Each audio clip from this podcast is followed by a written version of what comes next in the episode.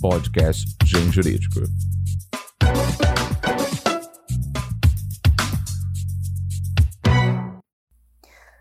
Olá, ouvintes do mundo jurídico. Meu nome é Daniela Oliveira e eu sou editora do Grupo Gen, editoras Atlas, Forense e Método. Estamos aqui hoje para mais um podcast do Gen Jurídico. Temos a honra de receber para o nosso bate-papo de hoje a professora Fernanda Tartucci, doutora e mestre em Direito Processual pela USP, professora no programa de doutorado e mestrado da FADISP, coordenadora e professora em cursos de especialização na EPD, Escola Paulista de Direito, presidente da Comissão de Processo Civil do IBDFAM, diretora do CEAPRO e vice-presidente da Comissão de Mediação do IBDP. A professora, que é uma grande referência em métodos alternativos de solução de conflitos, vai conversar conosco sobre um tema que ganhou ainda mais relevância esse ano em tempos de pandemia: a mediação online. Mas antes da pauta, um breve recado para você, ouvinte. Apresente o podcast do Gen Jurídico para um amigo ou amiga que ainda não conhece o nosso podcast, ou mesmo que não conheça podcasts. Vamos aumentar o tamanho da podosfera.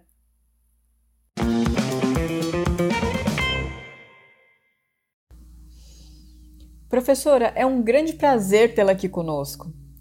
Durante a pandemia, percebemos a consolidação de uma tendência, um aumento das interações pelos meios digitais. Essa tendência acaba se refletindo também nos meios de solução de disputa. O que seria a resolução online de disputas, ODR? Olá, Daniele e ouvintes do Gen Podcast. Honra e satisfação estar com vocês aqui hoje e vamos então falar sobre Online Dispute Resolution, ODR, ou como você bem disse, resolução online de disputas. Esse tema tem ganhado cada vez mais destaque, tendo em vista, especialmente no contexto pandêmico, as restrições logísticas, as restrições de locomoção, mas na verdade, já há algum bom tempo já se vem pensando em resolução online de disputas. Essa expressão retrata a utilização de tecnologia da informação e da comunicação para compor conflitos. E esse uso pode se referir à totalidade do procedimento ou somente a parte dele. A tecnologia a gente começa a utilizar inicialmente né, por meio de e-mails, mensagens eletrônicas, depois a gente vai evoluindo. Esse podcast mesmo já retrata aí uma evolução da comunicação, da informação. Então, a ideia de usar meios online para resolver disputas, há um bom tempo, como eu tenho dito, tem sido considerado. Tudo começou, inclusive, no mercado eletrônico, né? Quando a gente pensa em situações de consumo, em situações de compra pela internet. Então, cada vez mais o mundo dos negócios foi um espaço em que floresceram intensamente, primeiro, as negociações online. Então, esse é um ponto importante. Geralmente, tudo começa com a negociação. Então, o cliente, o consumidor que tem um problema em relação a uma situação de consumo, a uma prestação de serviço, por exemplo, ele entra em contato com a prestadora de serviço, a empresa que presta serviço, e busca tentar compor a situação. Então, geralmente, muitas plataformas que a gente encontra, muitas situações são resolvidas por negociações. E a ideia foi justamente utilizar o meio online, que é considerado mais fluido, mais rápido, mais prático, para permitir essas trocas de informações. Então, é, vamos pensar nisso, né? A inteligência artificial, que inicialmente estava disponível apenas para grandes indústrias, foi se tornando acessível à maior parte da população, especialmente a tecnologia, né, sem custos diretos, né? Redes sociais são um bom exemplo disso, e cada vez mais foi se pensando, bom, vamos ampliar a adoção de ferramentas digitais para automatizar a execução de tarefas, até então dependentes de pessoas. Então, os empresários do comércio eletrônico, principalmente, notaram a necessidade de lidar melhor com as expectativas dos clientes satisfeitos e desenvolveram plataformas próprias para tratar de controvérsias entre consumidores e vendedores. Então, os meios online foram se desenvolvendo com o impulso da globalização e do uso massivo da internet. Professora, essas plataformas online de disputas que a professora mencionou agora, elas existem no Brasil? Como elas funcionam? Sim, no Brasil existem plataformas online de solução de disputas. A gente tem, primeiro, como eu disse, né, ferramentas que vão focar em negociação. Então, a gente tem ferramentas muitas vezes públicas, como, por exemplo, o consumidor.gov, como o Procon. O Procon também tem aí um bom canal, vamos dizer aqui, que resolve, né? O do Procon a gente resolve mais, vamos dizer, no próprio site do Procon, não precisa nem usar uma plataforma, mas uh, o consumidor.gov também pode ser via site, mas parece mais desenvolvido em relação a isso. Então, a gente sim tem plataformas privadas e como elas funcionam, pensando agora então na negociação online. Geralmente, a pessoa interessada em resolver o conflito, ela narra o conflito, traz toda ali a documentação que ela tiver, essas plataformas, esses sites como consultor.gov e o Procon, então plataformas online de negociação, geralmente vão permitir espaços para relatos, para que as pessoas levem seus documentos. E aí, essa plataforma, né, ou na verdade esse site, vai arquivar né, toda essa documentação e vai comunicar o outro lado, a outra parte, pensando aí nos participantes dessa possível interação. Então, existe um prazo, a outra parte receberá a comunicação a partir, então, do que foi relatado e ela tem um prazo para responder, geralmente também a própria plataforma. Então, a gente está percebendo que o Procon, nesse caso, o consumidor.gov, essas plataformas vão ser vistas como intermediadoras de comunicação. Elas geram uma ponte, um canal de comunicação para que as pessoas possam se comunicar. Existem também plataformas privadas, algumas inclusive focadas em conciliação ou em mediação. Aí, quando é plataforma de mediação ou conciliação, não apenas as partes interessadas participam, mas também terceiras pessoas. Então, o conciliador, pensando aí numa plataforma de conciliação online, ou mediador numa plataforma de mediação, vão se somar a essa comunicação. Então, geralmente vão existir oportunidades, então as pessoas vão fazer pedidos, olha, quero participar de uma mediação online. Essas plataformas vão receber, vão enviar um convite para o outro lado, para dia e hora, que essa conversa possa acontecer. Então, geralmente é um convite. E aí, lembrando, né, mediação, conciliação, geralmente envolvem oralidade. Então, é uma conversa. Você vai ter aí um mediador, um conciliador, uma mediadora, conciliadora, ajudando no fluxo dessa comunicação, para que as pessoas consigam dialogar bem. Então, é, esse é um ponto importante. Cada plataforma vai ter uma forma de funcionar, mas elas costumam ser aí bem facilitadoras da compreensão, porque a ideia é que elas sejam realmente funcionais, práticas e que, portanto, favoreçam essa conversação sem maiores problemas. Então, cada vez mais vão surgir plataformas. Então, é muito importante que a gente possa ir conhecendo aos poucos e entendendo aquelas que funcionam melhor e que, portanto, vão ser objeto aqui da nossa atenção. Além da resolução online de disputas, com a pandemia e o isolamento social, o judiciário teve que se reinventar. Tivemos a implementação de audiências digitais e isso trouxe reflexos também para a mediação.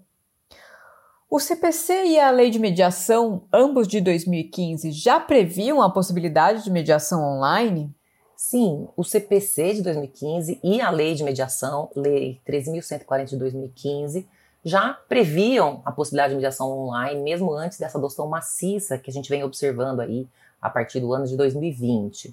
O CPC tem regras sobre isso no artigo 334, que é então aqui o dispositivo que trabalha a audiência de conciliação ou mediação em juízo, e segundo o parágrafo 7 do artigo 334, a audiência de conciliação ou de mediação pode realizar-se por meio eletrônico, nos termos da lei. Essa última expressão, nos termos da lei, pode gerar alguma dúvida, porque parece que o legislador do CPC que realmente não investiu maciçamente nos meios eletrônicos. Existem poucos artigos sobre isso, entre os artigos 194 e 198 do Código. Então parece que o legislador resolveu falar: bom, não vou exagerar, não vou explicar muito como vai ser essa possível realização por meio eletrônico. Então ele acabou deixando aí essa expressão nos termos da lei, que pode ser entendida como vai haver uma lei, então mais específica sobre o assunto, ou então, quando a gente pensa em meios eletrônicos no processo civil, a gente considera a Lei 11.419 de 2006, que é a lei do processo eletrônico, mas que também não é muito específica, ela não trabalha o assunto da forma como as audiências online poderiam ocorrer. A lei de 2006 Estava-se aí num outro momento em relação aos meios online. E, além disso, a lei de mediação, lei 13.140 de 2015, tem no artigo 46 uma regra bem interessante, que é a seguinte: a mediação poderá ser feita pela internet ou por outro meio de comunicação que permita a transação à distância, desde que as partes estejam de acordo. Então, aqui eu quero destacar a parte final desse dispositivo, porque é muito importante realmente que as partes concordem em participar da interação online. Se as pessoas têm condições tecnológicas, sabem utilizar todo o aparato tecnológico e, portanto, não veem restrições e acham bom utilizar esse tipo de ferramenta, sabem lidar bem com plataformas e conseguem se comunicar de uma forma eficiente, é claro que a mediação, que é uma conversa favorecida por uma pessoa imparcial, claro que a mediação vai poder ser bem interessante. Agora, se uma parte não concorda, vamos imaginar pessoas excluídas, pessoas que não são tecnológicas, pode ser uma pessoa excluída por questões financeiras, de informação, a pessoa não consegue lidar bem com o aparato tecnológico, ou uma pessoa de uma outra geração que tem uma visão sobre conversas precisarem acontecer no modo presencial. Então, se essas pessoas não se sentirem bem com essa comunicação online, ela não deve acontecer, porque é essencial o respeito a essa autonomia, a liberdade das pessoas para que possam se comunicar bem. Professora, então se desde 2015 havia todo um arcabouço legislativo desenvolvido para embasar a mediação online, por que então até antes da pandemia ela não era muito difundida aqui no Brasil? Boa pergunta, né? Porque mesmo havendo então a base legislativa, a mediação online não era muito difundida no Brasil. Existiam aí algumas iniciativas de algumas plataformas que já vinham oferecendo, por exemplo, ao Poder Judiciário Brasileiro a possibilidade de mediação online, ou mesmo pessoas na, no âmbito privado que já estavam oferecendo serviços de conciliação online, mas realmente pareciam situações pontuais. Nem todo mundo se animava a ir para os meios consensuais online. E por quê? A própria mediação ainda é objeto de dúvidas, de confusões, porque pensar em conversações quando as pessoas estão em conflito acaba parecendo contraintuitivo. Então a pessoa fala, poxa, mas se eu estou em conflito com o outro lado, como é que eu vou conversar com essa pessoa? Então a gente ainda está, me parece, numa ideia, numa fase de educação sobre a mediação. As pessoas ainda têm que entender quais são as possibilidades, quais são os limites. Então, presencialmente, ainda era uma experimentação, ainda é para muitas pessoas a primeira oportunidade participar de uma comunicação bem conduzida, com todos os princípios da mediação sendo observados. E esse é um ponto muito importante. É essencial honrar os princípios da mediação e da conciliação. Então, a gente vai falar sobre isso, né, sobre as vantagens e as desvantagens, mas me parece que havia ainda uma certa desconfiança em relação a como a mediação online poderia acontecer. E essas desconfianças, essas dúvidas, acabaram sendo solapadas, atropeladas quando veio a pandemia do Covid-19, porque ficar tudo parado, né? As pessoas precisando resolver conflitos, como é que a gente vai endereçar essa situação? Como é que a gente vai deixar tudo parado? Ou a gente pode então olhar para aquela situação de comunicação online que antes era vista com resistência e dar uma chance. Então, muitas pessoas que tinham resistências muito intensas falaram: quer saber? Vamos para a prática, vamos ver como isso pode acontecer.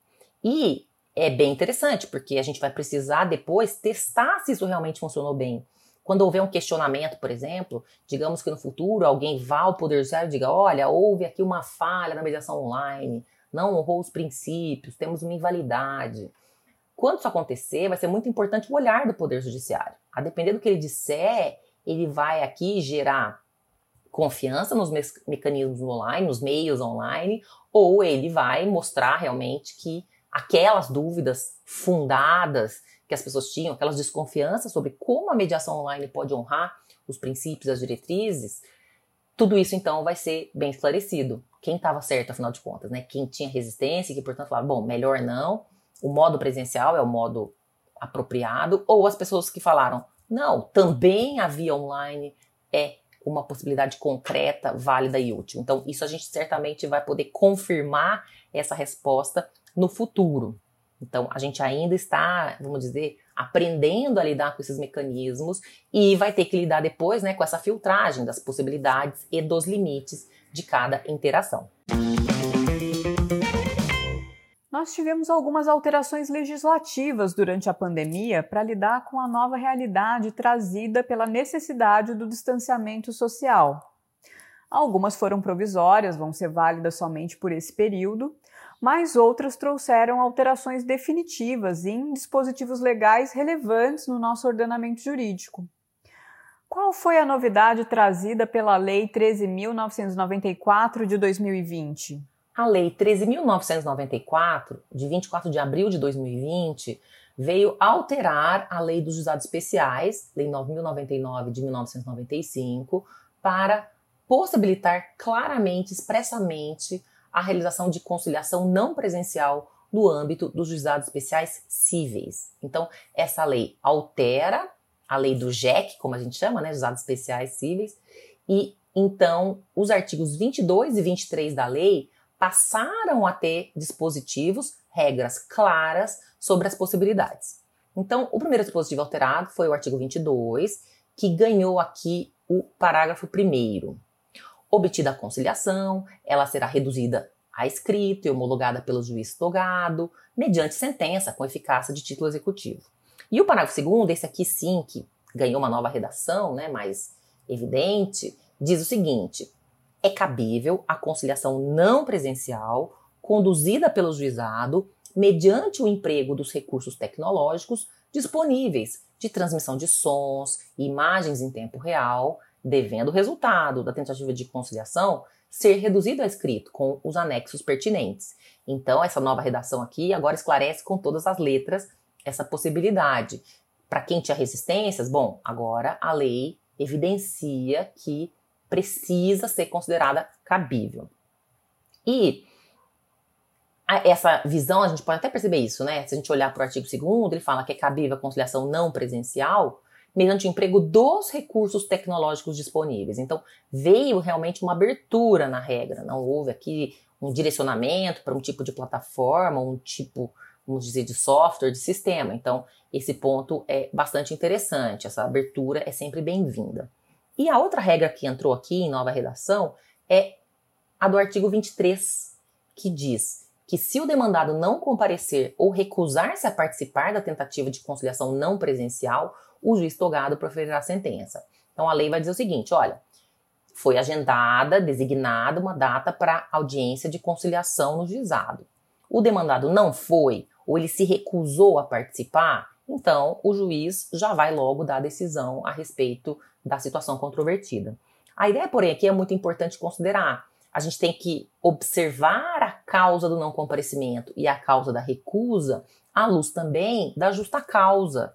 Eu escrevo um pouco sobre esse assunto no livro Igualdade e Vulnerabilidade no Processo Civil, publicado aí pela nossa querida Gente Jurídico, pela editora Método, porque é muito importante lembrar que algumas pessoas não atuam no processo por impossibilidades, por situações econômicas, por limitações logísticas, por problemas geográficos. Então, se houver aqui uma vulnerabilidade cibernética, tecnológica, a pessoa tem uma fragilidade nessa área, então não é que ela não compareceu porque ela é rebelde, ela se recusa a respeitar o poder judiciário.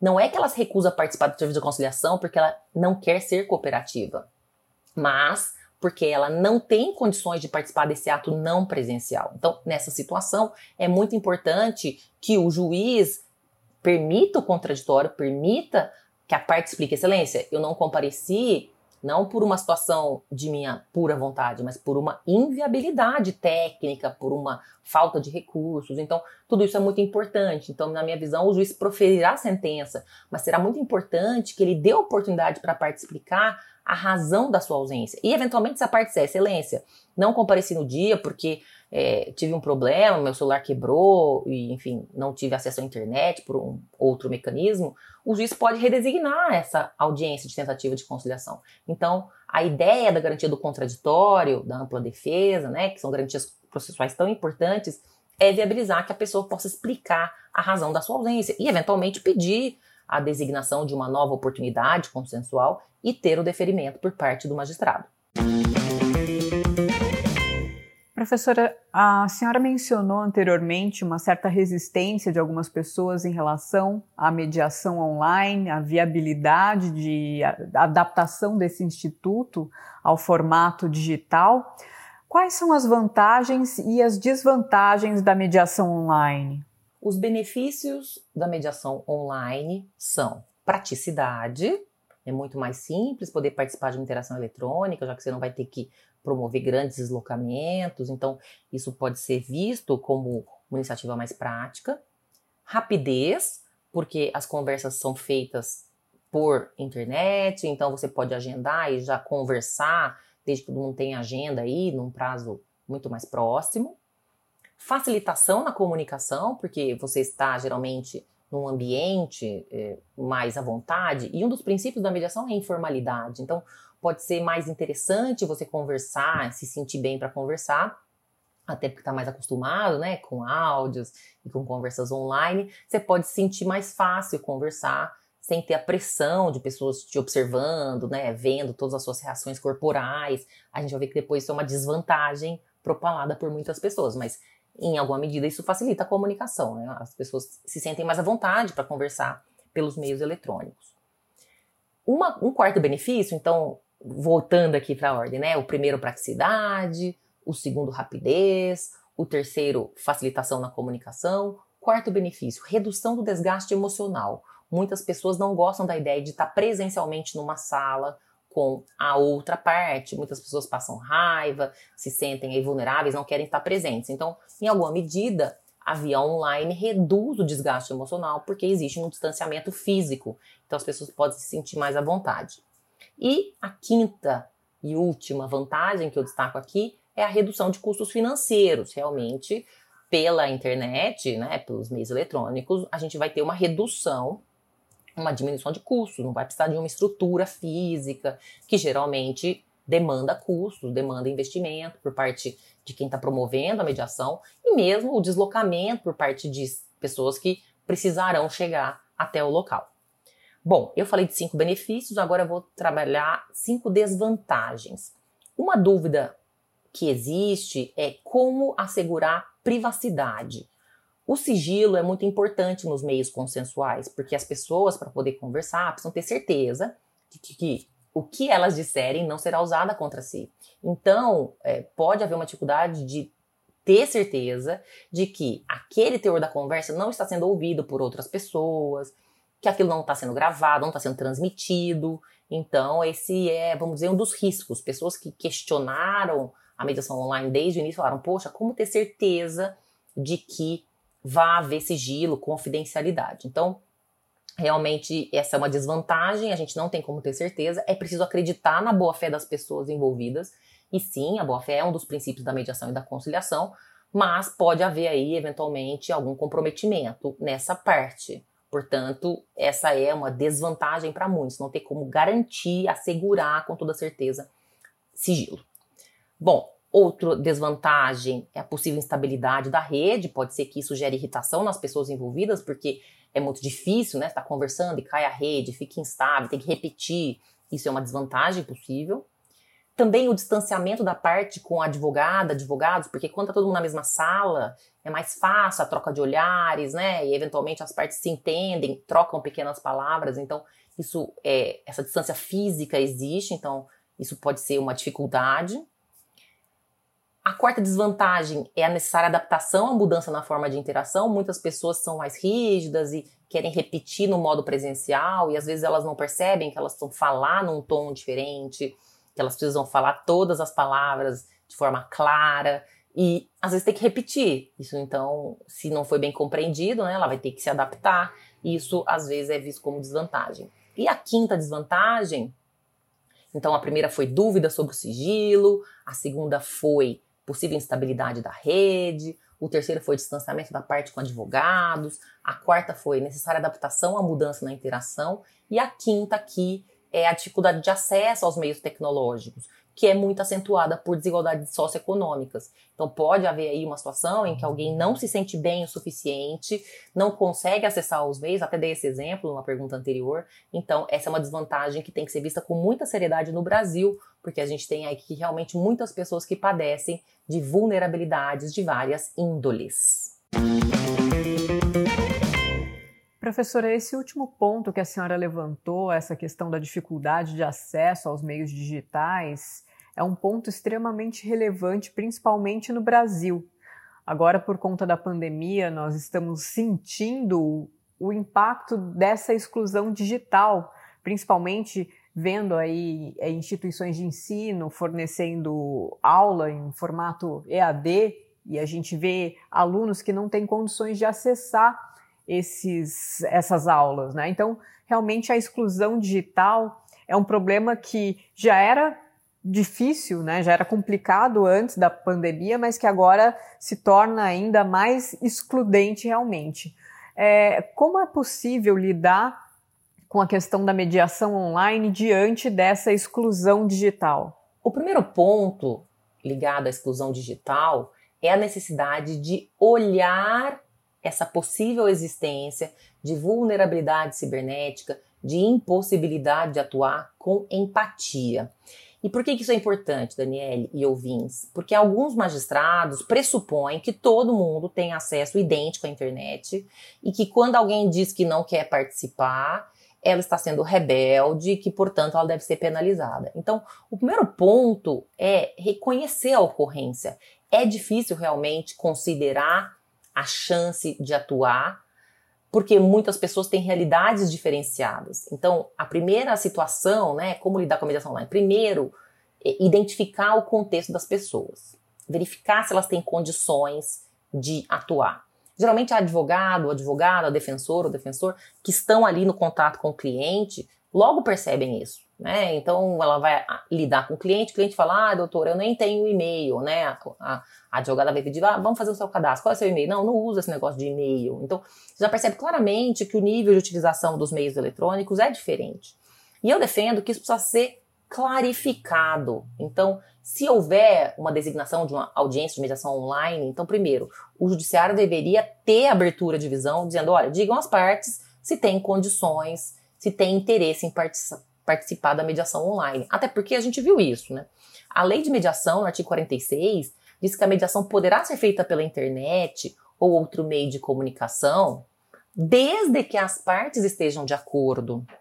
Então, me parece muito importante que o juiz abra o contraditório, abra oportunidade para que as pessoas digam, né? Digam as partes sobre a possibilidade de designação da mediação online. E aí, com esse contraditório, que aliás é uma das diretrizes do Código de Processo Civil 2015, né?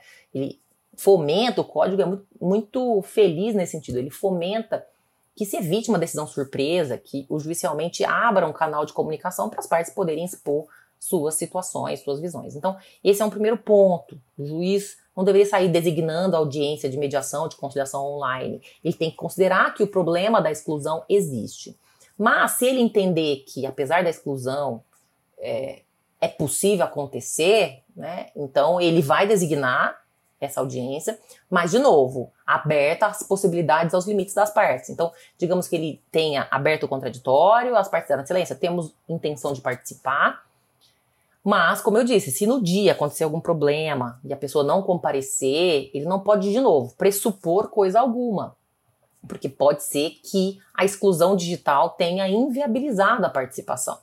Então, eu vou dar um exemplo. Uma vez, uma situação na assistência judiciária, a pessoa assistindo diz o seguinte: olha, eu tô sem celular, o meu quebrou, não tive condições de comprar um outro, mas no dia da audiência eu quero muito participar, é importante para mim esse processo, vou pegar emprestado o telefone celular da minha prima, ela diz que me empresta no dia. Então, eu achei muito importante dizer isso na petição. Excelência, ela quer participar, ela está de acordo, mas é o seguinte, ela não tem dispositivo próprio. Ela não tem condições financeiras, então ela pediu emprestado para a prima. Caso no dia ela não compareça, Pode ser um problema aqui de exclusão, não deliberada, não própria, mas da prima que precisou do telefone, que não emprestou. Então, é muito importante lidar com empatia, com contraditório e com sensibilidade à situação das pessoas que vivem difíceis situações de exclusão. Atualmente, no Brasil, o Judiciário possui infraestrutura para uma implantação ampla da mediação online?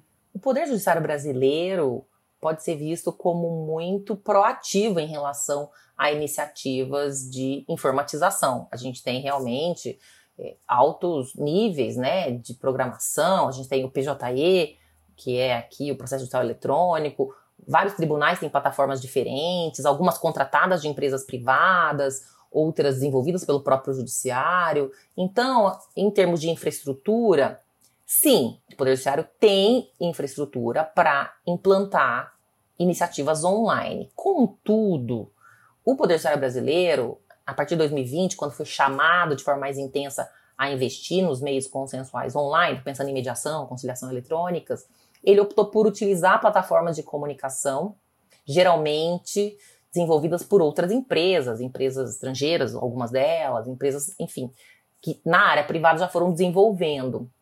Então, é, como eu posso lhe dizer isso? Tem infraestrutura, a gente tem realmente muito conhecimento acumulado por força da informatização online, mas a escolha que tem sido feita tem sido de promover os meios online com o uso de plataformas de empresas privadas. Então, ele tem infraestrutura, mas ele não está optando por desenvolver um aplicativo próprio, uma plataforma própria, pelo menos não, no momento a gente não tem isso muito claro. Ele está utilizando ferramentas de outras empresas. De qualquer maneira, o Poder Judiciário realmente é gigante. A gente tem iniciativas em diversos tribunais de formas realmente bem díspares. Então, algumas utilizam uma certa plataforma, outras é, têm experiências com plataformas diversas. O que vai exigir da advocacia e das partes muita flexibilidade, porque pode ser que o advogado um dia faça uma audiência de conciliação como negociador da parte, né? Então, participando ali em nome da parte numa plataforma, numa certa justiça, e no dia seguinte ele tem que se adaptar a uma outra plataforma. Então, essa infraestrutura que o judiciário tem, ele está utilizando nesse primeiro momento, vamos pensar 2020 como um ano chave para virar aqui uma nova visão, né, para transformar a visão sobre os meios online, tem sido aí realmente com utilização, iniciativa de utilização de outras plataformas. Mas a ampla ampliação, implantação, né, essa ampliação da mediação online é uma tendência que muitos têm identificado.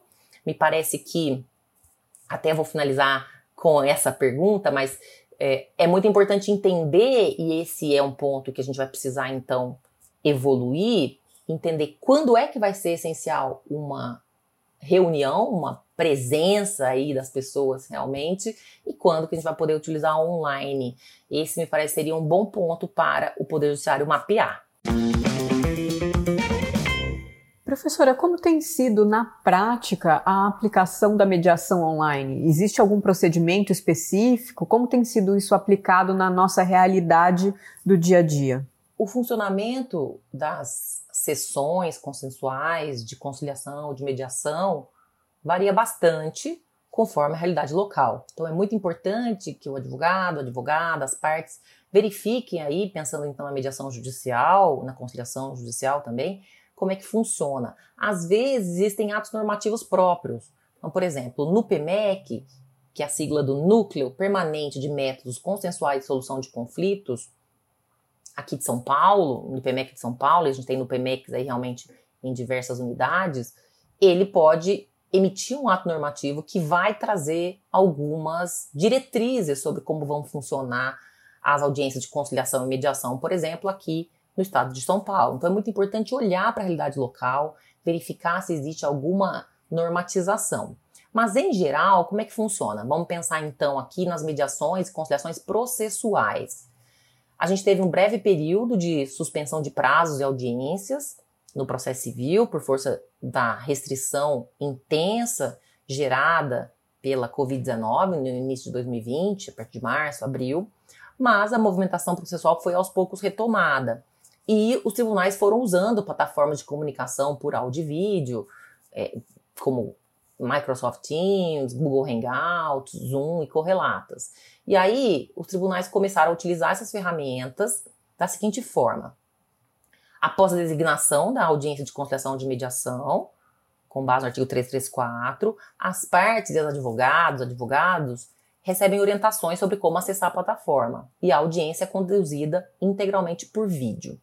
Como a gente percebeu, né, existem alguns benefícios, como a desnecessidade de deslocamento, de espera, mas também existem alguns óbices na comunicação, especialmente por problemas de acesso. Né? E também a gente fala um pouco sobre a informalidade, às vezes algumas pessoas se sentem, vamos dizer, desconfortáveis de se comunicar por uma tela, enfim, aí vai ter realmente uma visão sobre a subjetividade de cada um, mas é importante lembrar disso, né? Sempre bom lembrar das limitações de pessoas vulneráveis que não consigam participar. Bom, mas eu falei aqui das mediações e conciliações online, né? Então é preciso ver qual plataforma o juízo usa, ele geralmente vai ter um encaminhamento, as orientações vão vir aí por parte do magistrado ou de um despacho padrão, né? Do juízo, dos serventuários que atuam ali na prática. Mas a gente também tem a possibilidade de audiências de conciliação e mediação pré-processuais.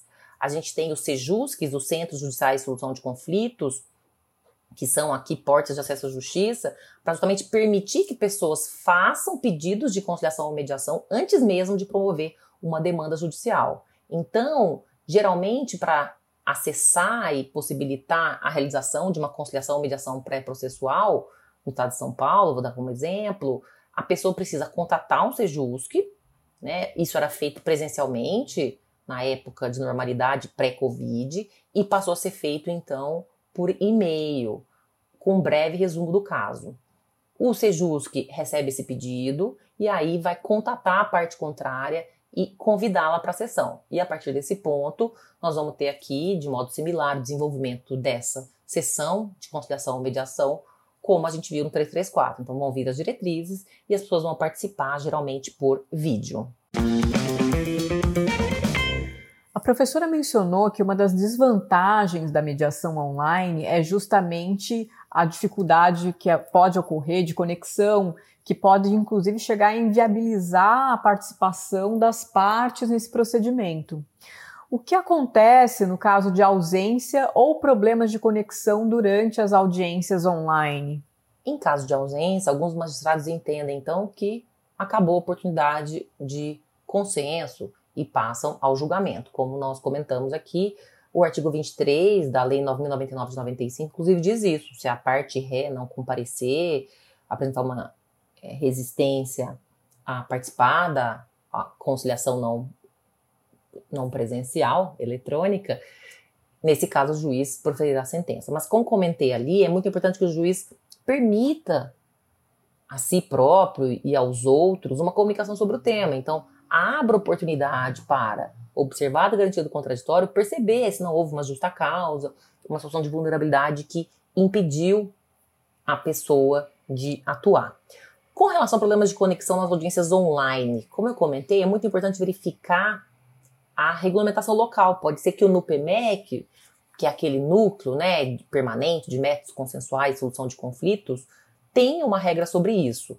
Então, por exemplo, o NUPEMEC de São Paulo fez aqui o ato normativo número 1 de 2020, que trabalha o assunto. Então, ele prevê que caso haja três perdas de conexão, por exemplo, a audiência será encerrada. Então, a proposta é: vamos tentar, mas depois de três vezes, basta. Então, já fica essa diretriz, né? Caso haja uma situação difícil, vai haver esse limite e aí, enfim, será redesignada para uma outra oportunidade, porque também vai ficar tentando o tempo todo, né? Tem que ser eficiente o uso dos meios consensuais.